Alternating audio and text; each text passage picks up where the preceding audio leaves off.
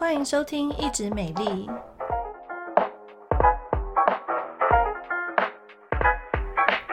我是皮肤科蔡依珊医师，我是皮肤科胡怡轩医师。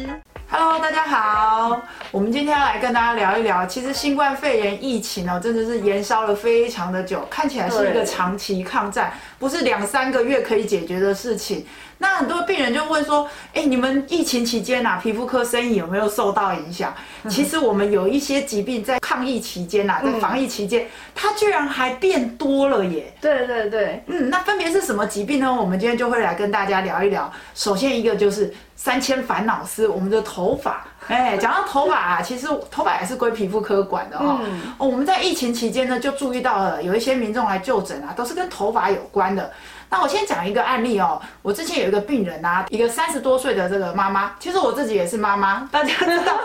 前阵子就是说，突然之间小朋友都要回家上网课，对，都不能在学校上课，对，都不能在学校，然后一时之间笔电都被抢光了，iPad 被抢光了，大家所有的人都在买笔电哈。好，那这个妈妈呢，就是要在家，一方面要工作，一方面又要煮饭。哦，更糟糕的是，他的小孩要上课，上网课。小孩子上网课，他压力就很大，要一边盯着他，然后还要顾着瓦斯炉，还要准备自己的工作。哎，结果有一天晚上，他在梳头发的时候就发现，哎，他的头发里面竟然出现一个五块钱，另外一个十块钱大小一个空掉的圆形秃。嗯，哇，他上网一查，鬼剃头，哇，他吓死了，赶快来皮肤科就诊哈。那我们一看呢，真的还蛮典型的。为什么叫鬼剃头哦？为什么叫鬼剃头？因为它就是会突然发现，就是它的发生是很快的，可能你一个晚上起来，然后就突然发现说那一块就掉得很明显，而且就是一个很圆的，也有可能是五块钱、十块钱，或是更大都有可能的一个空掉的秃头的地方。俗称的话就叫鬼剃头，那我们医学上的话是叫做圆形秃。那这个圆形秃的成因呢，其实有很多，有些人可能是因为压力，有些人可能找不太到原因，但有些人他非常严重，就是。它不只会头秃哎，对，它还会眉毛掉哎，对，然后还有可能睫毛啊或者是胡子掉的。那有些比较严重或是一些比较少数的状况呢，也有可能跟你自身的免疫力，呃，一些免疫相关的疾病、甲状腺相关的疾病会有关系。嗯。那为什么会产生鬼剃头呢？就是我们自己的细胞去攻击我们头发的毛囊。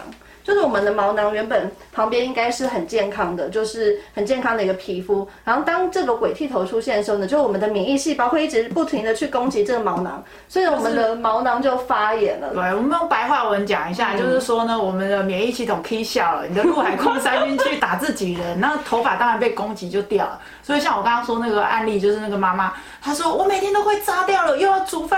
小孩，我非常懂，因为我也是，哦，又要看小孩有没有认真上课。小孩非常容易一边上课一边就去上 YouTube，所以呢，在他压力很大的时候，其实身体跟这个心理有时候是互相会影响的哈，所以他的免疫系统就受到一个错乱了，那就去攻击他的头发，也不痛不痒，就突然就掉了，而且还有时候掉了真的还一个蛮交界清楚的，所以看起来会有一点吓人。那如果说你掉的数量比较少，可能就是一块或两三块，那我们最简单治疗方式呢，就是来皮肤科打头皮针，大概两到四周打一次。那打的话呢，需要看说你到时候头发长回来的速度，因为虽然我们掉头发可能一夜之间就掉很多，可是要长回来是需要一点时间的，就我们需要给他一个那个头发生长的周期。那如果说真的是你年纪比较小的，甚至现在有一些青少年或儿童，也有可能会鬼剃头。那如果没有办法接受打针治疗的，其实有些人也可以进行擦药的治疗。如果说你的症状更严重，像我们刚刚提到，有些人连眉毛都掉了，睫毛都掉，或者说你头发掉的范围非常大，超过三分之一甚至超过二分之一，那我们可能就需要帮你转诊到医学中心做进一步的检查，看看是不是说身体其他的呃系统有出一点状况。嗯，好，那除了鬼剃头啊，其实我们还有看到别的掉头发的问题耶。嗯，就是啊，有一个二十出头岁的女大学生，那她原本呢是在国外念大学，那是去年年初的时候，因为其实国外一开始的疫情是延烧的非常迅速、非常严重，而且学校都停课了。对，那她也没有办法上课啊，那家人就赶快帮她订机票，然后让她回台湾先躲一下疫情。那结果呢，她就在那个防疫旅馆隔离的那十四天。就有一天发现说奇怪，我怎么梳头发的时候一梳哦，一大把就掉下来，而且呢，那个防疫旅馆的那个厕所排水孔都塞住了，然后别人也不敢进来帮他清，他还要自己去上网找方法去清那个排水孔，塞住。这样对啊，就头发真的掉太多，他就发现说他头发变得很稀疏，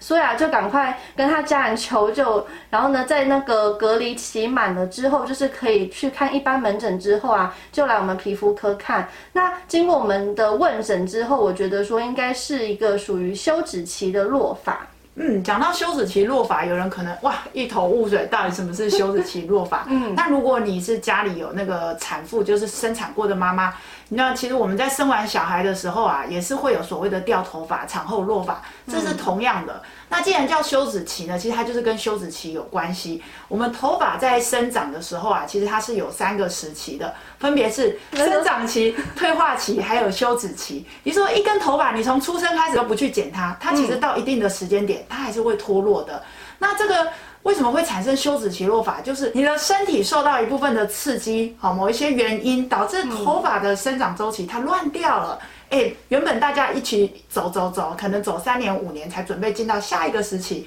但是他受到这个其他的因素去刺激，哇，头发就开始乱掉，提早进到休止期。本来没有要掉的，它起笑了，他头发就准备要掉。所以呢，医生我们会轻轻的帮他拉一下头发，拉拉看。嗯像这样子的病人呐、啊，你这样头发这样轻轻拉，拉个十下五下，可能就掉非常多根。那病人通常会非常的害怕啦，因为毕竟谁掉那么多头发不会怕哈？对。所以这个我们通常会做一些抽血的检验啦，先排除一些其他可能的问题。因为其实掉头发当然是有很多的原因，那包括说贫血啦、甲状腺问题啊，或是一些其他相关的免疫风湿科疾病，都有可能会掉头发。但是好消息是，如果其他我们都排除了，没有其他掉头发的这个内科相关的疾病，而是单纯的休止期落发。其实它是会回来的。嗯，不过呢，因为我们头发的生长周期还是要先等它慢慢恢复，而且我们头发一个月大概平均只有长一公分。那大家如果说经医生诊断确定是休止期落发之后呢，那其实就不用太担心。那我们尽量呢保持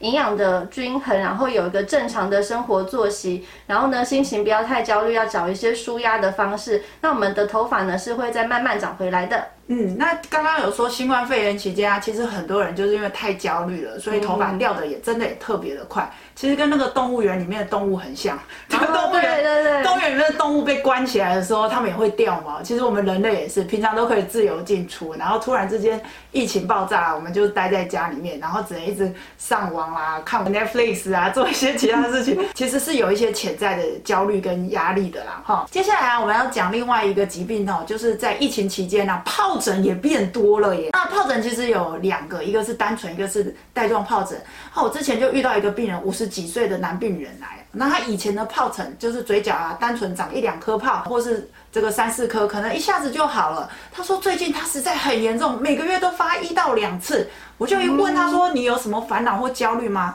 他说当然啦，现在新冠肺炎疫情这么严重，